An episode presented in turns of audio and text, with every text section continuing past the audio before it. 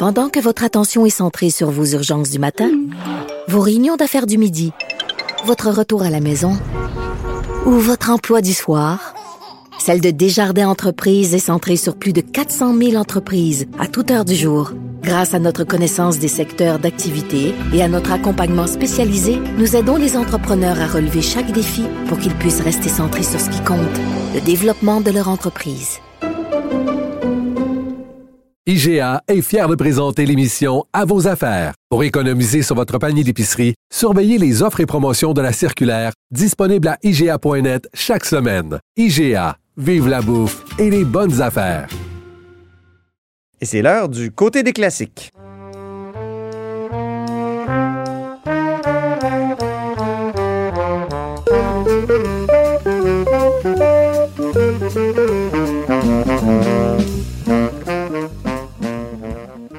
Et bonjour Gabriel Côté. Salut Antoine Robitaille. Gabriel Côté est philosophe et accessoirement correspondant parlementaire pour l'agence QMI ici à l'Assemblée nationale. Et périodiquement, Gabriel, qui est un littéraire, moi j'aime ça les littéraires, exhume une phrase ou un texte d'un grand auteur ou un grand texte, on va voir aujourd'hui, on va vous le dire, avec lequel il décrypte une dimension de l'actualité politique. Et on va aujourd'hui se pencher sur un texte, moi, que je trouve fascinant.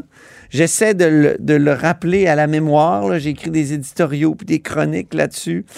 C'est le livre Beige de Claude Ryan de 1980. Claude Ryan qui était le chef du Parti libéral à l'époque et chef du camp du non. C'est au fond la proposition du fédéralisme renouvelé qui a gagné le référendum en 80 et par une majorité claire, là, 60% parce que euh, un, non voulait supposément dire un oui au fédéralisme renouvelé. Or, c'était ça qui était présenté par le camp euh, du non. Et euh, ça s'intitulait Une nouvelle fédération canadienne. les auteurs sont impressionnants. Entre autres, il y a un auteur, Louis Lebel, qui est devenu juge à la Cour suprême. il y a Claude Forgette, aussi un ancien ministre et André Tremblay aussi, dont on a beaucoup entendu parler à l'ère euh, Meach. Donc, on va en parler aujourd'hui avec Félix Mathieu, qui est spécialiste de politique canadienne et professeur à l'Université de Winnipeg. Bonjour, Félix Mathieu. Bonjour, Antoine. Et là, je vais laisser Gabriel euh, présenter le contexte, euh, dans, dans, quel contexte exactement a été produit le livre beige, et ensuite, on en analysera le contenu. Mais avant même de, se lancer dans, le contexte euh, où a été rédigé, présenté le, livre beige, je voudrais euh, soumettre euh, à nos auditeurs un, passage qui, me semble bien capturer l'esprit du, livre beige, le, le, projet, pour qu'on sache bien de, quoi on parle. Alors, ça, ça se trouve dans l'avant-propos, c'est au tout début du texte. Et après donc avoir dit que le projet de souveraineté association du Parti québécois ne fonctionnait pas. Euh, selon lui, Claude Ryan euh, écrit qu'il faut revoir en profondeur les aménagements constitutionnels hérités de 1867, parce a quand même, Antoine, des choses qui clochent avec euh, le système fédéral canadien, selon Claude Ryan. L'entreprise, continue-t-il, est devenue urgente à la lumière des nouvelles tensions qui ont surgi non seulement au Québec, mais aussi en particulier dans l'Ouest canadien. Mais un inventaire réaliste et honnête de la Fédération canadienne ne saurait conduire qu'à une conclusion. L'actif dépasse largement le passif. Voilà. On fera en conséquence œuvre plus utile et plus solide en renouvelant et en modernisant l'édifice fédéral canadien qu'en le détruisant. Donc, on voulait répondre avec ce livre-là, le, livre beige, comme on l'a appelé. Euh, on voulait répondre euh, au livre blanc de, du gouvernement du gouvernement Lévesque. N'est-ce pas, Félix Mathieu? Non, tout à fait. En fait, le contexte est super important pour comprendre euh, pour comprendre cet avant-propos qui est peut-être qui est vraiment la partie, euh, si on veut, la plus lyrique de tout ce document-là, qui fait 125 pages hein, pour, euh, pour, pour les auditeurs, simplement pour situer.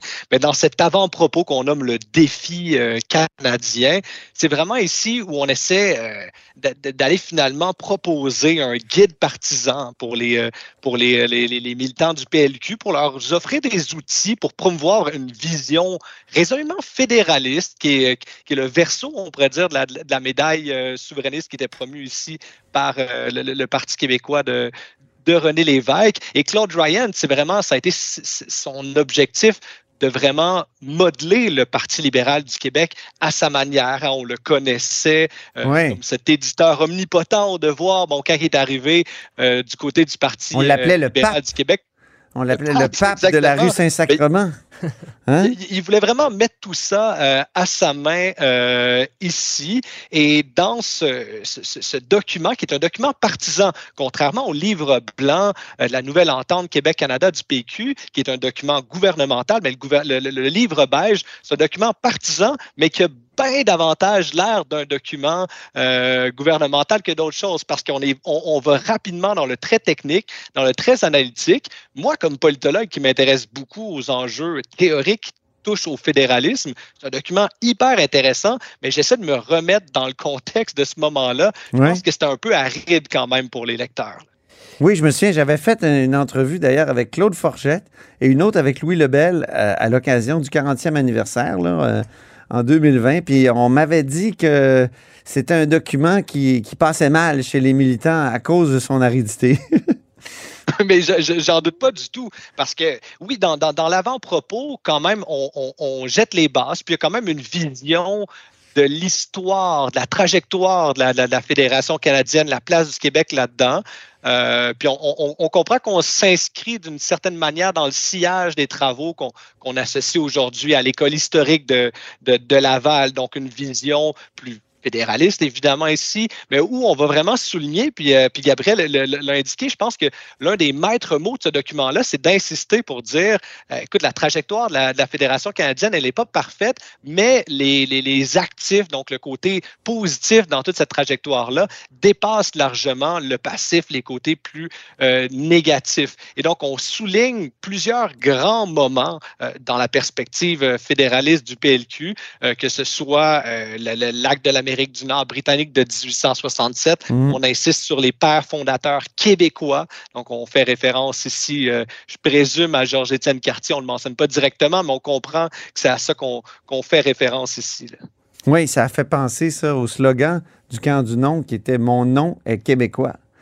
Donc, on essayait de démontrer que c'était une position québécoise que de, que de, que de dire non et qu'on avait euh, notre place dans ce pays-là. Mais Gabriel, euh, sur, sur le texte, au sujet du texte. Dans, dans cet avant-propos, moi, ce qui m'a euh, intéressé, je ne sais pas si vous allez partager ma, ma lecture, c'est que d'un côté, il y a la réfutation du pari péquiste, on pourrait l'appeler comme ça, et Claude Ryan écrit en gros l'association économique entre le Québec et le Canada qui ferait suite à un oui au référendum euh, de 80 apparaît hautement hypothétique et improbable parce qu'elle hmm. euh, repose sur la présomption du consentement du euh, partenaire canadien.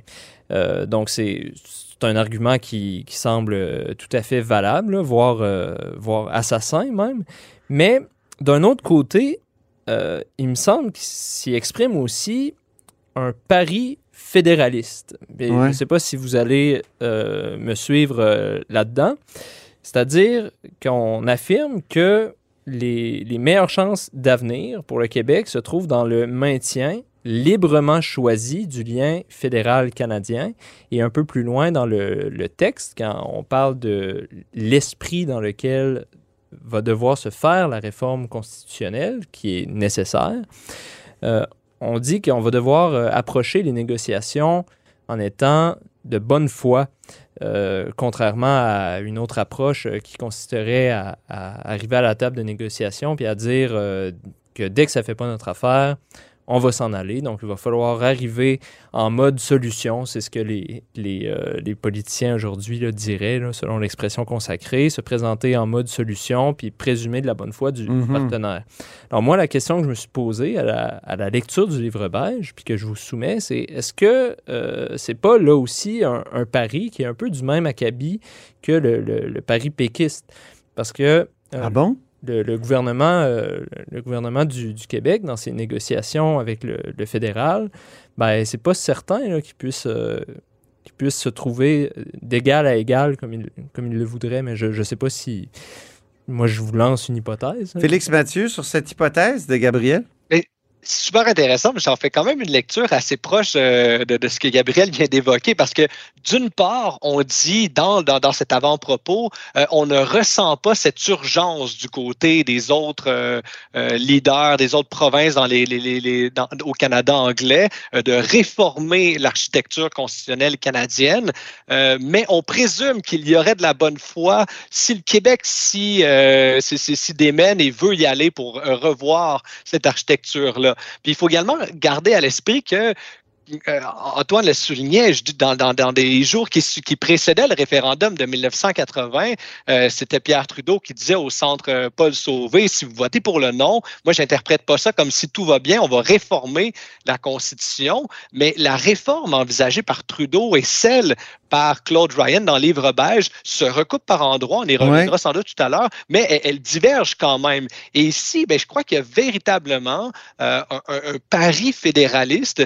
euh, du côté de Ryan qui, qui est persuadé qu'il va être en mesure de convaincre les autres partenaires de la fédération d'embarquer dans son projet, qui, est assez cohérent sur le plan de la théorie euh, du fédéralisme classique. On mm. insiste beaucoup tout au long du document sur l'idée qu'il faut concevoir les provinces comme étant euh, des partenaires non subordonnés par rapport au, gouvernement central. Euh, il faut vraiment le voir comme une association politique, mais à travers tout ça, il insiste quand même pour dire ben, le pays est fondé sur une dualité canadienne. le Québec, est le principal foyer euh, de la vie francophone en Amérique du Nord. Son gouvernement a cette responsabilité de faire durer dans le temps cette culture francophone distincte-là.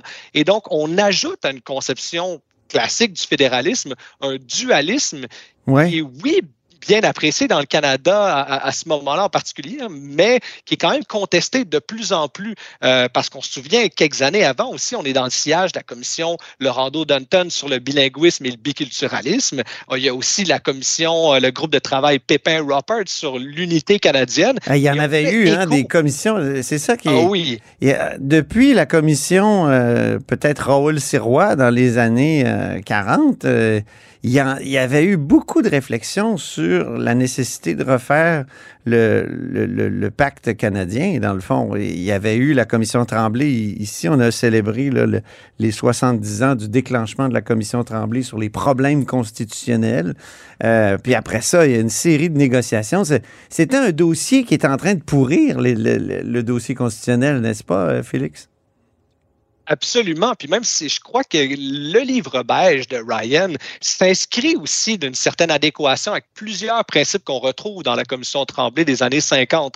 Et dans ce contexte-là, ben, l'adversaire, si on veut, dans le plan de document, le livre beige, c'est une réponse, oui, au livre blanc euh, péquiste, mais sur le plan sur le plan du fédéralisme, c'est une réponse contre euh, la commission Rowell Sirois, euh, fin des années 30, début 40, où on, suggère vraiment de, recentraliser les pouvoirs au maximum, de, maintenir ce qu'on a appelé dans la littérature le fédéralisme de l'urgence, hein, avec les deux guerres mondiales, la crise économique de, la fin des années 20, mais de dire non, mais il faut arrêter, puis on insiste, je pense qu'il insiste beaucoup sur le concept, il faut arrêter de la frénésie interventionniste du fédéral. Ah oui. Il faut changer ça. Gabriel.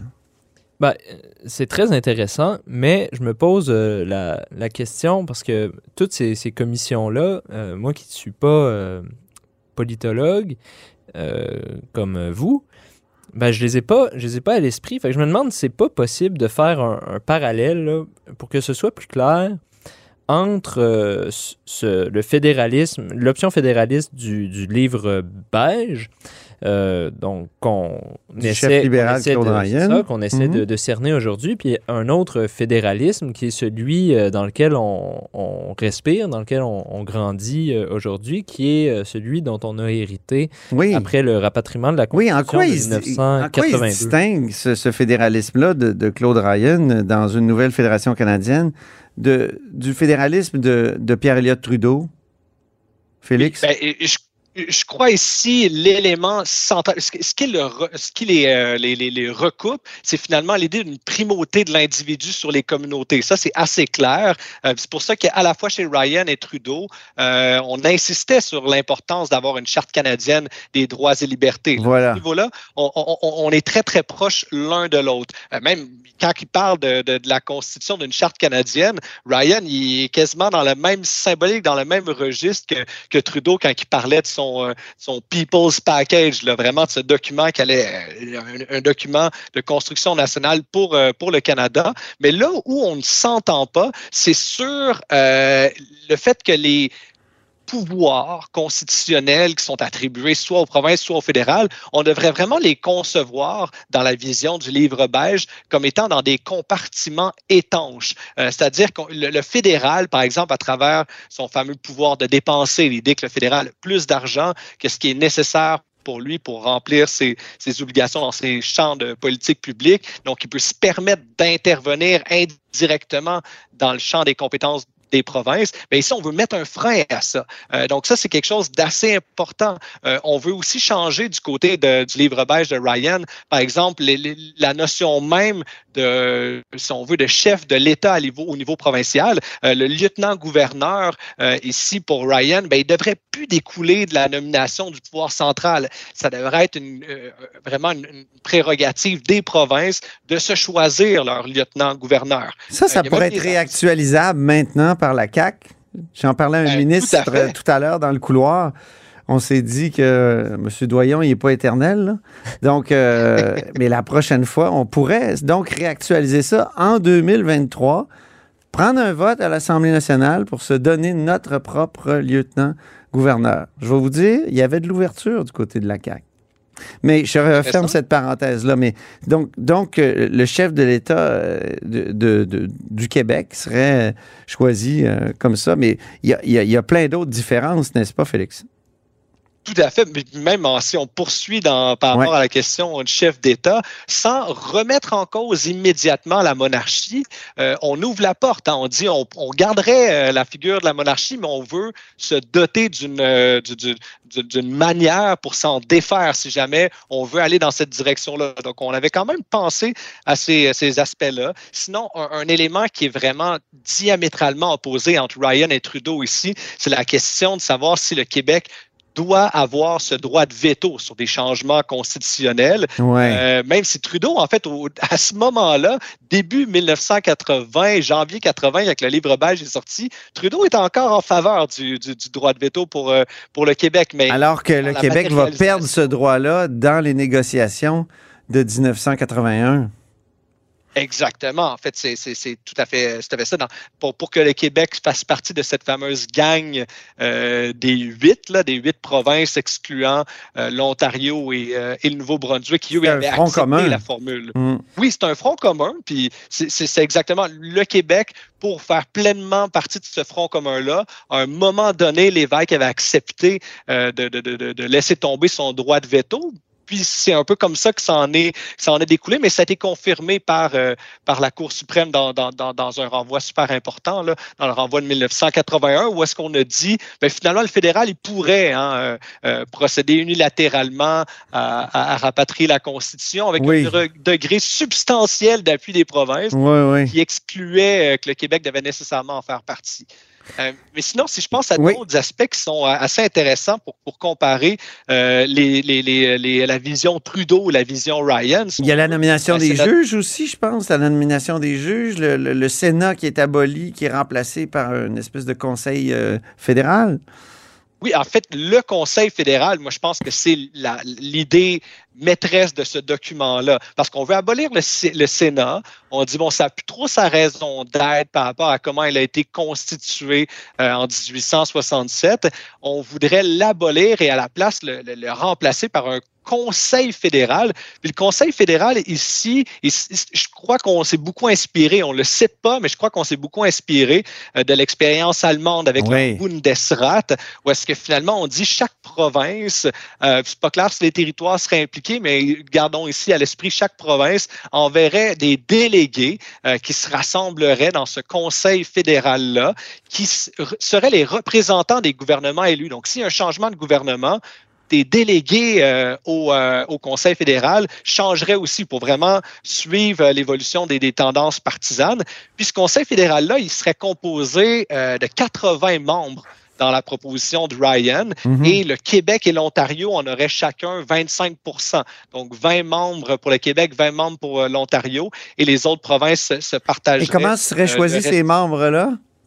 Ce serait vraiment par les gouvernements élus. Donc, si on pense actuellement, la, la CAC serait euh, l'entité qui déciderait de qui sont ces 20 euh, délégués qui iraient représenter les intérêts du Québec au Conseil fédéral. Ça, c'est très fédéral dans son principe par rapport à, l'espèce de, de quasi-fédéralisme qu'on a aujourd'hui au Canada. Absolument. Parce que le fédéralisme, on dit souvent, on peut résumer ça par deux principes. C'est l'autonomie. Euh, les provinces font ce qu'elles veulent chez eux, mais c'est aussi de la gouvernance partagée. Comment est-ce qu'on prend des décisions ensemble par rapport à ce qui euh, touche à tous les partenaires finalement. Et là, ben, le Conseil fédéral aurait vraiment joué un rôle euh, hyper important parce que euh, il aurait été appelé à ratifier toutes les ententes internationales qui impliquent des champs de compétences des provinces. Ah oui. Ben, ces ententes-là ne pourraient pas entrer en fonction sans que le Conseil fédéral les appuie. Euh, par exemple, pour tout ce qui est des, des, des champs de compétences concurrents, pense à l'immigration, l'agriculture.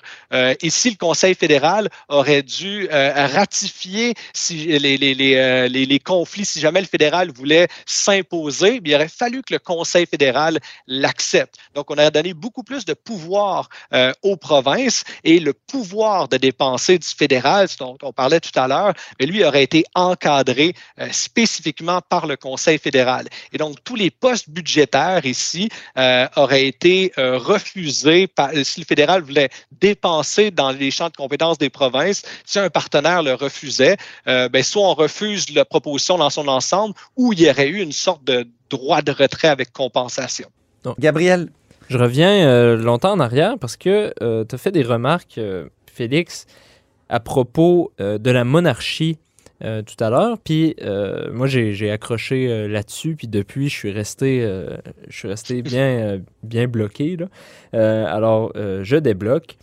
Et en effet, c'est n'est pas une question qui, paraît, euh, qui paraît urgente. Euh, c'est touché, mais. Euh, Quoi que depuis que Charles est là, depuis que Charles III est là, il me semble qu'il y a une certaine urgence. Mais je veux dire, dans le, dans, dans le livre beige. Ah oui, non, c'est ça. C'est un peu. c'est mentionné.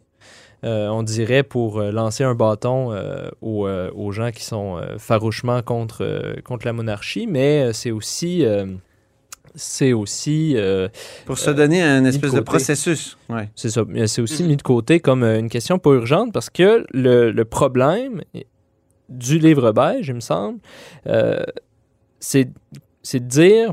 Ben, c'est pas un problème du livre beige, mais c'est un problème qu'affronte le livre beige, c'est de dire que l'indépendance du Canada face à l'Angleterre en 1979-1980 est plus tellement un problème. Mais le problème de l'indépendance euh, du Canada par rapport au bulldozer qui est la culture américaine et l'économie américaine, euh, lui est très important.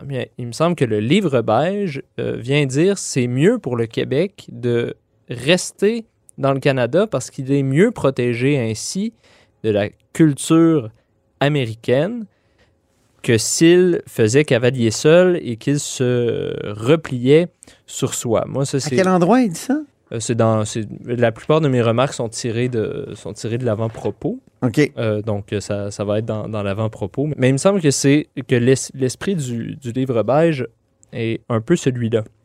Mais je me demande si, euh, parce qu'aujourd'hui, on, on, lit ça, puis on, on, on se repose, euh, on pourrait se poser la même question. Est-ce que le fait français est mieux protégé aujourd'hui dans le Canada post-1982 par rapport à la culture anglophone qu'il ne le serait s'il était souverain? Donc, c'est une, question que, je soumettrais à, votre jugement. Il me il me semble pas que c'est évident, mais il me semble pas que c'est pas évident non plus.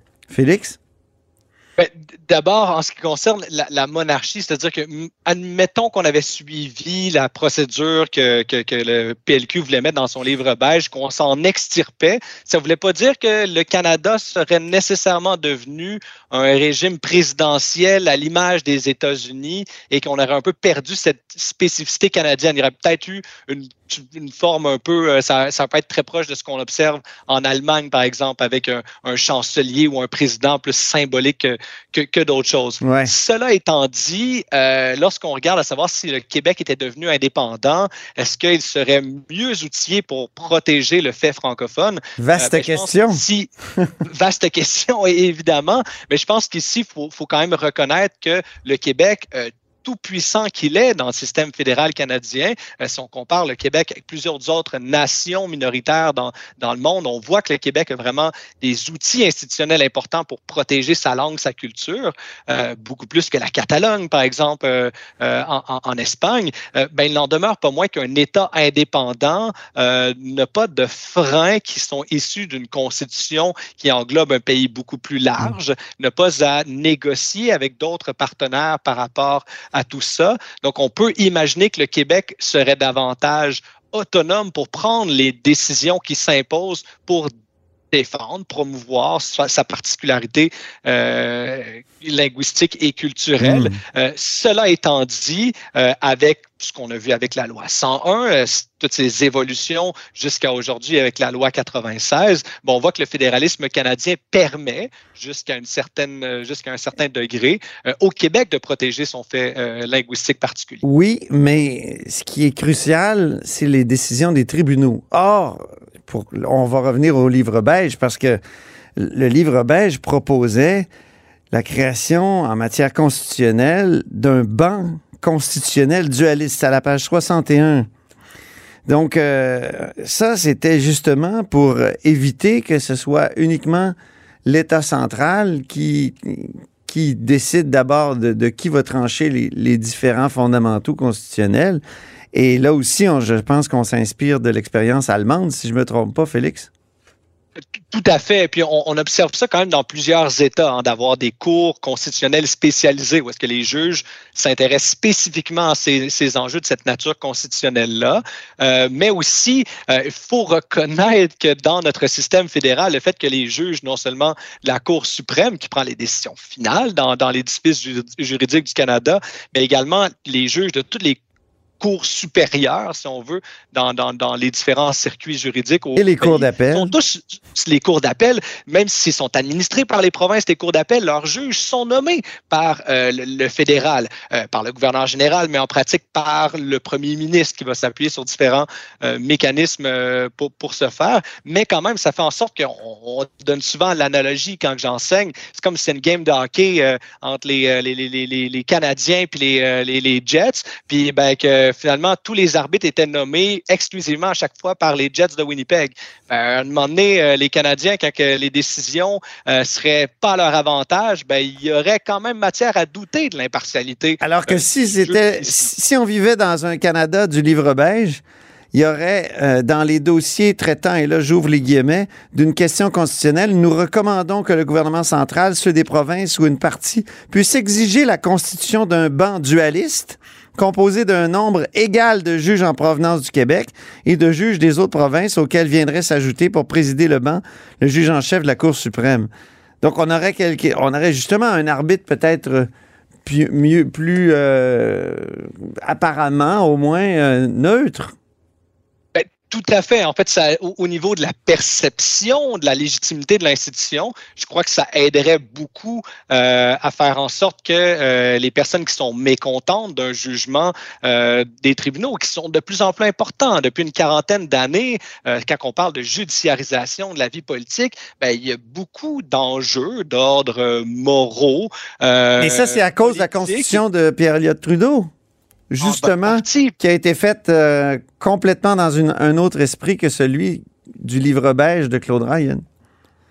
Mais je suis pas certain à quel point, si on avait suivi le livre beige de Ryan, il y a, je crois qu'il y aurait quand même eu judiciarisation de la vie politique. Parce que oui, mais il y aurait eu des bancs constitutionnels dualistes. Exactement. L'institution pour en, faire l'arbitrage, elle aurait été euh, beaucoup plus en mesure de, de, de, situer ses décisions par rapport aux différents foyers. Je pense que ça aurait tout changé, moi. Absolument. Ça aurait changé le résultat, mais le processus de judiciarisation, je crois qu'il aurait quand même intervenu. Gabriel. Euh, sur. Euh, moi, je, en, lisant le, le livre beige, j'essayais toujours de, de, me mettre dans le, la peau d'un d'un électeur au référendum de, de 1980. Ah oui? Je les, les propositions, puis franchement, euh, pour tout ce qui était euh, technique comme ça, j'avais un petit peu de difficulté à me démêler, mais parfois je réussissais à m'agripper à, un passage ou, ou un autre où euh, je me disais, bon, euh, est-ce que je vais voter oui? Est-ce que je vais voter non? je trouve que c'est un document qui est intéressant de, lire aujourd'hui aussi dans cet esprit-là. Si cette proposition de constitutionnelle m'était proposée, est-ce que je l'appuierais ou j'appuierais une autre option qui serait euh, l'option souverainiste. Et il m'a semblé que l'argument de, l'argument de fond à propos de ce... Ben, l'argument de fond qui est, fait dans ce livre-là, c'est de dire, euh, en gros, que le Québec, dans le, Canada, c'est une espèce de euh. Donc, on est face à diverses déceptions on est face à euh, des situations qui sont euh, choquantes puis qui reviennent euh, épisodiquement. on pourrait en parler cette semaine avec le gouvernement Legault, qui est dans une, situation, dans, une telle situation.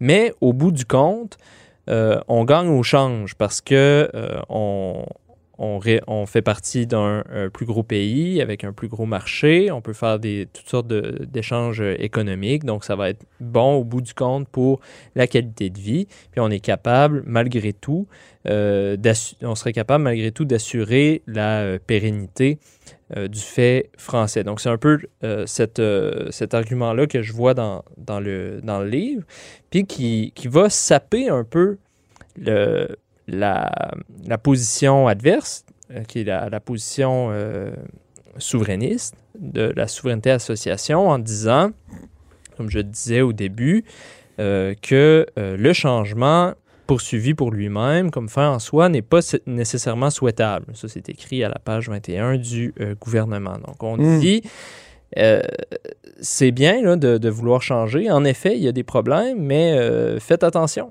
Allez-y prudemment. Puis c'est cette mm. prudence-là, j'ai l'impression, qui a séduit la. qui a, peut-être euh, séduit euh, l'électorat, qui est peut-être en, phase avec, euh, je dirais, l'âme québécoise.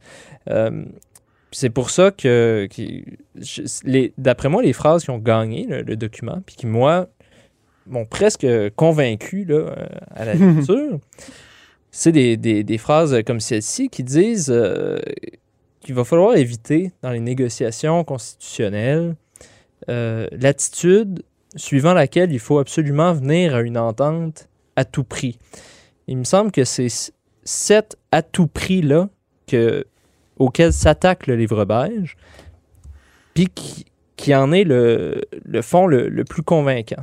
Mais en disant ça, est-ce que il, crée un homme de paille avec les souverainistes. Parce que est-ce que, est que les souverainistes sont vraiment des, révolutionnaires? Est-ce que l'option, c'est ça, euh, est-ce que l'option euh, que combattait le livre beige, donc le projet de souveraineté association, était vraiment un projet révolutionnaire, sans nuance? Félix Mathieu. Ben, c'est-à-dire, il y a quand même une forme d'incohérence dans la perspective du, du de, Ryan ici, parce qu'on dit oui, les souverainistes, c'est à tout prix, euh, puis tant qu'à y aller comme ça, tout, peut casser, puis on veut éviter ça. Mais eux-mêmes disent dans, leur préambule, là, dans, dans, dans l'avant-propos, que si rien n'est fait sur le plan constitutionnel, ben, le pays va éclater. Euh, puis on reconnaît par ailleurs dans le livre beige un droit à l'autodétermination pour le Québec. on joue sur les deux tableaux euh, à la fois ici. Je pense que c'est quand même de bonne guerre dans ces euh, dynamiques-là de chercher sans, nécessairement démoniser son adversaire, mais à utiliser ses arguments d'homme de paille ici. Là, on n'est pas dans, un débat purement universitaire, mais lorsqu'on regarde ces deux documents-là, moi, j'oserais dire que le, livre blanc du PQ, euh, Nouvelle Entente Québec-Canada, il est pas mal plus convaincant pour le lecteur moyen, c'est-à-dire qu'on va vraiment chercher les passions, on voit de, formules euh, très éloquentes, euh, on, on, veut, on a vraiment plus le sens de la formule, alors qu'ici, ben, c'est un, un, essai universitaire sur le fédéralisme et comment le Québec s'y inscrit dans, dans tout ça ici. Donc, j'ai l'impression que si le non l'a emporté par pratiquement 20 points là, en 1980, je Je suis pas certain que ça a beaucoup à voir avec le document livre beige euh, du, Parti libéral du Québec. Non, mais c'était quand même, moi je maintiens que c'était la proposition du camp du non. Et donc, c'est ça qui a gagné. L'ennui, c'est que on connaît la chronologie. Euh, le Parti québécois est réélu en avril 81.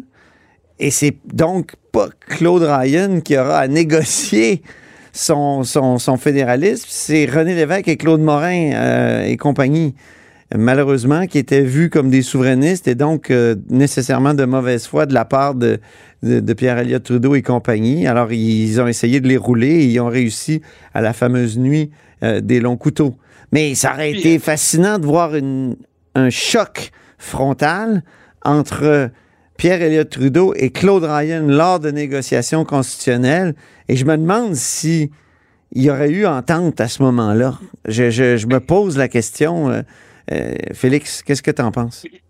je suis vraiment tout à fait d'accord avec l'idée ici. En fait, ça me fait beaucoup penser à un chapitre euh, écrit par Guy Laforêt dans son livre Un Québec exilé dans la Fédération. Guy Laforêt politologue, professeur émérite de l'Université Laval. Qui m'a euh, enseigné. Il était un jeune professeur quand j'étais euh, à l'Université Laval. Je referme la parenthèse. Il m'a aussi enseigné, donc sans doute un peu moins jeune à ce moment-là, mais tout aussi intéressant. Mais il dit dans son livre, euh, en fait, la, première erreur majeure de René Lévesque et du Parti québécois quand ils sont arrivés aux rondes constitutionnelles, aux conférences constitutionnelles de novembre 1980, non, 1981, ben, il dit euh, c'est de ne pas avoir écouté, de ne pas avoir répondu aux appels euh, de Claude Ryan, qui semble-t-il aurait essayé de contacter l'évêque et son équipe plusieurs reprises après le référendum et euh, l'évêque aurait pas voulu le, faire intervenir. On comprend là, dans les dynamiques partisanes, mais le véritable adversaire sur le front du fédéralisme, le véritable adversaire de Pierre Elliott Trudeau sur ce front-là, c'était bien davantage Claude Ryan que René Lévesque. donc, c'est sûr que c'était plus facile finalement pour Pierre Trudeau de négocier, si on veut, entre guillemets, avec l'évêque et les souverainistes, euh, que ce l'aurait été, je crois, avec un, Claude Ryan, qui lui aussi croyait au fédéralisme canadien, mais qui en venait à des conclusions différentes de celles de Trudeau.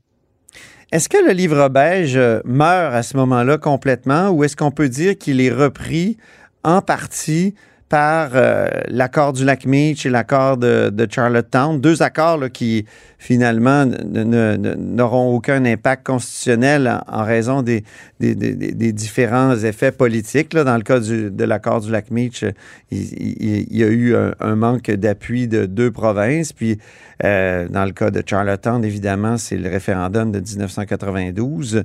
Euh, donc, mais est-ce qu'il y avait quand même encore quelque chose du livre beige, Félix Mathieu, dans dans cette suite constitutionnelle qu'on a connue.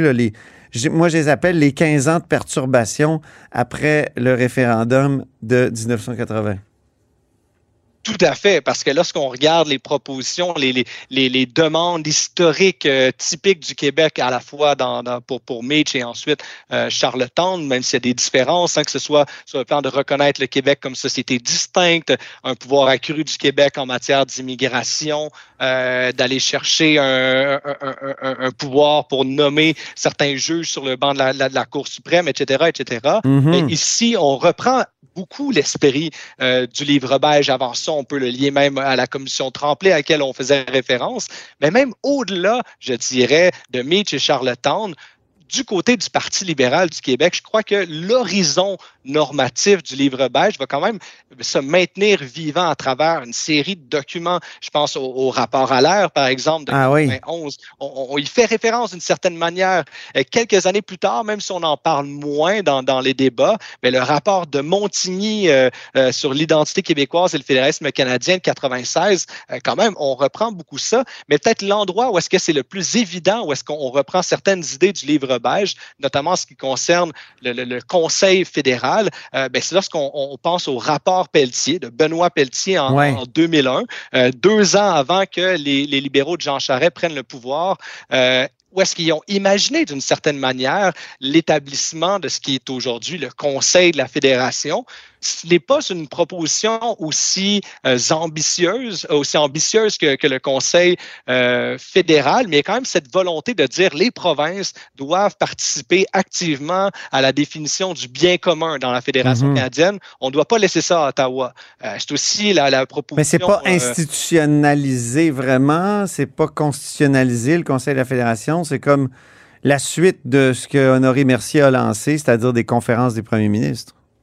Eh, eh, en fait, c'est de dire les conférences des premières ministres que le fédéral organise euh, ben, sont dominées par l'agenda du fédéral. Donc, c'est un peu une manière pour y faire contrepoids, mais on n'a pas la vocation de l'inscrire dans la Constitution. Euh, ici, l'argument, on dit, bon, le, fruit constitutionnel euh, n'est pas mûr, n'a pas assez mûri, Bon, ça, ben, ça va rester jusqu'en pour le PLQ, lorsqu'il est en, au pouvoir encore en 2017, euh, en juin 2017, il présente ce que, ce que certains ont appelé le, livre bleu, donc euh, la, politique québécoise, euh, notre façon d'être canadien. Ben, cette politique-là, sous le leadership de Jean-Marc Fournier de Philippe Couillard, on retrouve quand même plusieurs idées qui sont déjà présentes dans euh, le livre beige. Et, je m'étais pris une note, j'ai une citation de la page 144, donc la, la conclusion là, du, euh, du, du, livre beige, on, aurait pratiquement pu retrouver dans le livre bleu. Et je cite, dans le livre beige, on dit Nous refusons de choisir entre le Québec et le Canada comme si l'un devait exclure l'autre. Nous choisissons au contraire le Québec et le Canada parce que chacun a besoin de l'autre pour se réaliser en plénitude. Nous sommes en effet convaincus que l'on peut être en même temps authentiquement québécois et franchement canadien. Donc, il fait de la citation. Donc, ça, on aurait pratiquement pu retrouver ça dans, dans, dans, dans les discours de Jean-Marc Fournier quand il nous ben présentait sa, sa, politique. Absolument. Donc, euh, c'est un écho. Mais en même temps, euh, le fédéralisme de cette époque-là, moi, je dirais à partir de Daniel Johnson, ils abandonnent en disant que le fruit n'est pas mûr le combat pour avoir un fédéralisme renouvelé. Ils abandonnent même le terme euh, nouvelle fédération. On, il y a comme un abandon là, des de la part des libéraux, non? Tout à fait. Ben, le simple fait que la, la, la, la, politique, le document en question de 2017 euh, québécois, notre façon d'être canadien, le simple fait que les libéraux se refusaient de présenter ça comme une nouvelle politique proposition constitutionnelle, c'était plus une manière d'ouvrir un dialogue entre les sociétés civiles euh, euh, du Canada ou se, apprendre à se connaître pour mieux se reconnaître, etc. Ben, on est vraiment moins, on, est dans un registre beaucoup plus passif. Euh, on est beaucoup moins proactif sur l'urgence d'avenir. Je vous trouve poli, Félix. Moi, je dirais c'était pas mal mou. c'était pas mal mou. Gabriel, côté. après 2017, après cette, cette euh, réactualisation-là euh, faiblote, selon Antoine, du, du, livre beige dans le, livre bleu. Faiblote parce que c'est plus institutionnel du tout. C'est juste du jasage. Là. Jean-Marc Fournier avait dit on va se promener euh, dans le Canada, puis on va continuer. Puis un jour, peut-être qu'on va avoir le goût de, rendre ça institutionnel, mais on est très, très loin des propositions très claires du livre beige. Je referme la parenthèse. C'est ça. Donc, après, euh, après 2017, est-ce que le, livre beige continue euh, de, vivre à travers euh, certaines instances politiques? Est-ce que c'est encore un, document libéral ou est-ce que le gouvernement de la, de CAQ, selon toi, Félix, reprend ou l'esprit du livre beige ou des propositions concrètes du document de Claude Ryan? D'une certaine certaine manière, on pourrait dire qu'on peut s'en inspirer lorsqu'on fait référence à la vision que le Canada est fondé sur un, pacte entre deux peuples fondateurs, sur cette dualité canadienne-là. Je crois que la CAQ d'aujourd'hui est plus proche de ce discours-là qu'elle l'était, par exemple, euh, le Parti libéral de, Philippe Couillard euh, de, jusqu'en 2017, parce que là, on était plus dans une perspective euh, pluraliste, où est-ce qu'on laissait tomber la dualité canadienne pour s'assurer notamment d'inclure dans le pacte canadien les, les, peuples autochtones, par exemple. Donc, je crois qu'à la CAQ, on assume davantage cette perspective dualiste, de la dualité canadienne-là, qu'on retrouvait très clairement inscrite dans, dans, dans le livre euh, beige ici. Par contre, euh, la, la, coalition Avenir Québec, je crois qu'elle n'est pas, justement, elle, a perdu un peu de ce côté proactif-là. Elle dit oui, on veut aller chercher des pouvoirs euh, d'Ottawa, mais là, on l'a vu, ça fonctionne plus trop en matière d'immigration. On a fait des demandes, Ottawa a dit non, puis là, bon, on dit bon, on, on, a des choses plus pressantes sur lesquelles agir. On parle du, du chemin Roxham, par exemple. Donc là, on, on, se dit que sur le plan constitutionnel, la CAQ ne semble pas aussi pressée qu'elle ne pouvait il y a comme un tabou constitutionnel, mais le document qui fait plus penser au livre beige à la CAQ, il n'est plus tellement mentionné aujourd'hui, mais il date de 2015. Ça s'intitule Un nouveau projet pour les nationalistes du Québec. Moi, j'étais là le 8 novembre 2015 quand ils l'ont présenté au Congrès. Et là-dedans, il y a vraiment une, ambition constitutionnelle qui est exposée. Euh, je ne sais pas si vous devez le connaître, Félix Mathieu. Oui, oui. Ben oui, tout à fait. Puis en fait, c'est moi, c'est à ce moment-là que j'ai un peu vu euh, Simon Jolin Barrette vraiment arriver sur la scène médiatique. Il, avait pris la parole. Il avait défendu beaucoup la notion d'interculturalisme aussi, la coalition Avenir Québec, pour faire, pour offrir un, un contre-narratif qu'on voulait vraiment institutionnaliser l'interculturalisme pour faire contrepoids au multiculturalisme canadien. Euh, c'est une autre idée ici qui est justement un peu, euh, un peu euh, tombée dans, dans l'oubli de la coalition Avenir Québec depuis 2015 ici. Euh, je crois qu'en 2015, la CAQ était beaucoup plus agressive dans, dans, sa, présentation de ce qu'elle allait faire si elle prenait le pouvoir. il y a quelqu'un à la CAQ qui m'a expliqué que c'était directement lié à l'arrivée de Pierre-Carl Pelado à la tête du Parti québécois. C'est pour ça qu'il y a eu le virage là, de, du logo multicolore à un logo bleu puis on s'est mis à être un peu plus nationaliste. Euh, et donc, ça a donné ce document-là, Nouveau projet nationaliste de la CAQ, dont il y a très peu de, propositions qui ont été réalisées, même depuis que, mm. la CAQ est au pouvoir. Il y a peut-être une seule proposition qui a été réalisée, c'est-à-dire qu'on est allé inscrire, grâce à la loi 96, la notion que le Québec avait une langue officielle et était une nation euh, au Canada. On est allé inscrire ça dans la Constitution du Canada ce qui est quand même une réalisation majeure. Il faut symbolique, mais euh, symbolique, mais, mais, mais majeure. On verra si ça aura une influence sur euh, la jurisprudence. Gabriel Côté. Euh, en guise de, je ne sais pas, moi, ce serait peut-être ma, ma, petite, euh, mon dernier mot à propos du, du, livre beige. Mot de la fin, Gabriel Côté. Une espèce de mot de la fin, mais très, très ouvert, vous allez voir. C'est c'est un document, quand, puis tout le monde euh, dirait ça, qui est euh, né d'un contexte de tension politique et culturelle euh, particulier. Donc, euh, on avait assisté dans les années 60 à l'effondrement d'un ancien système de valeurs au Québec. On avait transplanté des nouvelles valeurs, euh, disons, libérales dans la société, mais ça, ça, prend du, ça prenait du temps.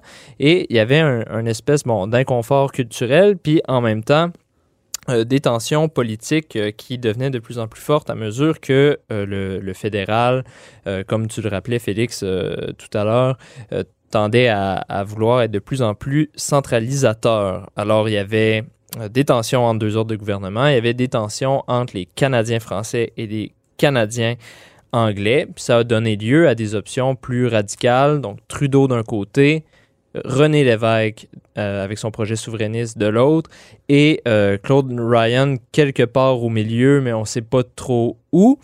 Euh, ben, je dirais fédéraliste québécois. Je dirais fédéraliste Un authentique fédéraliste québécois dans la, dans la lignée là, de, du rapport Tremblay, puis de, de, tout ce qui a été fait après. Et ayant, tout, ayant dit, ayant constaté tout ça, on se demande si aujourd'hui, une telle proposition pourrait être euh, encore viable? Est-ce que les tensions entre euh, le fédéral et le provincial s'articulent encore autour de, du choc entre deux peuples fondateurs, entre le Canada français et le Canada anglais, ou est-ce que le jeu politique n'a pas changé de, de telle façon que euh, c'est plus tout à fait c'est plus tout à fait ces questions-là qui sont les, les plus euh, urgentes? Alors moi je Félix Mathieu, on vous écoute. Oui, mais je dirais de deux points pour répondre à ça. Le premier, c'est que ce qui a fondamentalement changé, c'est que début des années 80, il y avait un sentiment d'urgence. Soit on rénovait la Fédération canadienne ou soit elle éclatait. Le Québec allait partir. Aujourd'hui, euh, si on dit ça euh, aux citoyens canadiens anglophones moyens, avec un sentiment d'urgence, sinon le, Québec pourrait partir, on est vraiment dans l'indifférence. Il éclate de rire. Il, éclate Ils ont plus peur du tout. Non, il n'y a, plus du tout cet aspect-là. Donc, c'est pour ça que la proposition du livre beige aujourd'hui, en fait, je pense qu'il y aurait beaucoup de, Canadiens anglais, un peu comme ils l'ont fait dans la réception de la politique euh, québécoise, notre façon d'être canadien, de l'avoir, c'est bien sympathique, mais merci de vous prononcer là-dessus, mais il ne le voit pas euh, comme quelque chose d'urgent. Il n'y a plus l'image du couteau euh, sous la gorge, pour reprendre la formule de, Léon Dion, de dire ben, il y a une urgence d'agir ici. Le, deuxième point, c'est qu'aujourd'hui, l'autre différence politique majeure, c'est qu'on ne peut plus du tout avoir ce genre de discussion-là sans que les préoccupations liées aux peuples autochtones soient au premier plan de la discussion. C'était déjà pas mal le cas autour de, de, Charlottetown en, 1992, euh, mais euh, ça a une préoccupation, ça, a une symbolique aujourd'hui beaucoup plus importante. Parce Quand même, à la page 85, le livre beige parle des Amérindiens, qui est un mot un peu proscrit aujourd'hui. Tout à fait. Puis lorsqu'on en parle, j'ai quand même trouvé ça intéressant. Il faut quand même attendre à page 85 pour y arriver. Mais on dit euh, les Amérindiens devraient être maîtres de leur destinée. Ils ne devraient pas être simplement un, objet constitutionnel, mais c'est un, sujet politique qui devrait euh, être politisé, constitutionnalisé. On ne savait pas trop ce qu'ils voulaient faire. Mais je crois qu'aujourd'hui, cet aspect-là euh, devrait inévitablement être au, cœur de la proposition si quelqu'un veut que cette proposition-là soit prise au sérieux euh, au Canada. Gabriel Côté, peut-être un vrai mot de la fin? juste très rapidement, c'est très drôle. Euh, ben, c'est pas drôle, mais c'est très intéressant. Dans le, livre beige, euh, le livre beige dit que les, les, Amérindiens devraient avoir le droit à une éducation dans, dans, leur langue. C'est écrit. C'est une proposition qui aujourd'hui ferait, ferait consensus. Ben, merci beaucoup. Merci beaucoup, Félix Mathieu, à Winnipeg. Ben, c'est moi qui vous remercie. C'était vraiment agréable, cette discussion-là avec vous deux.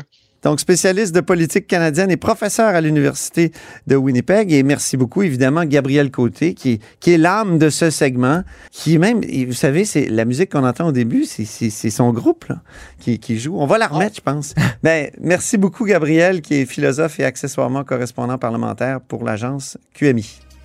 Et c'est ainsi que se termine La hausse sur la colline. Merci beaucoup d'avoir été des nôtres. N'hésitez surtout pas à diffuser vos segments préférés sur vos réseaux. Ça, c'est la fonction partage. Et je vous dis à lundi.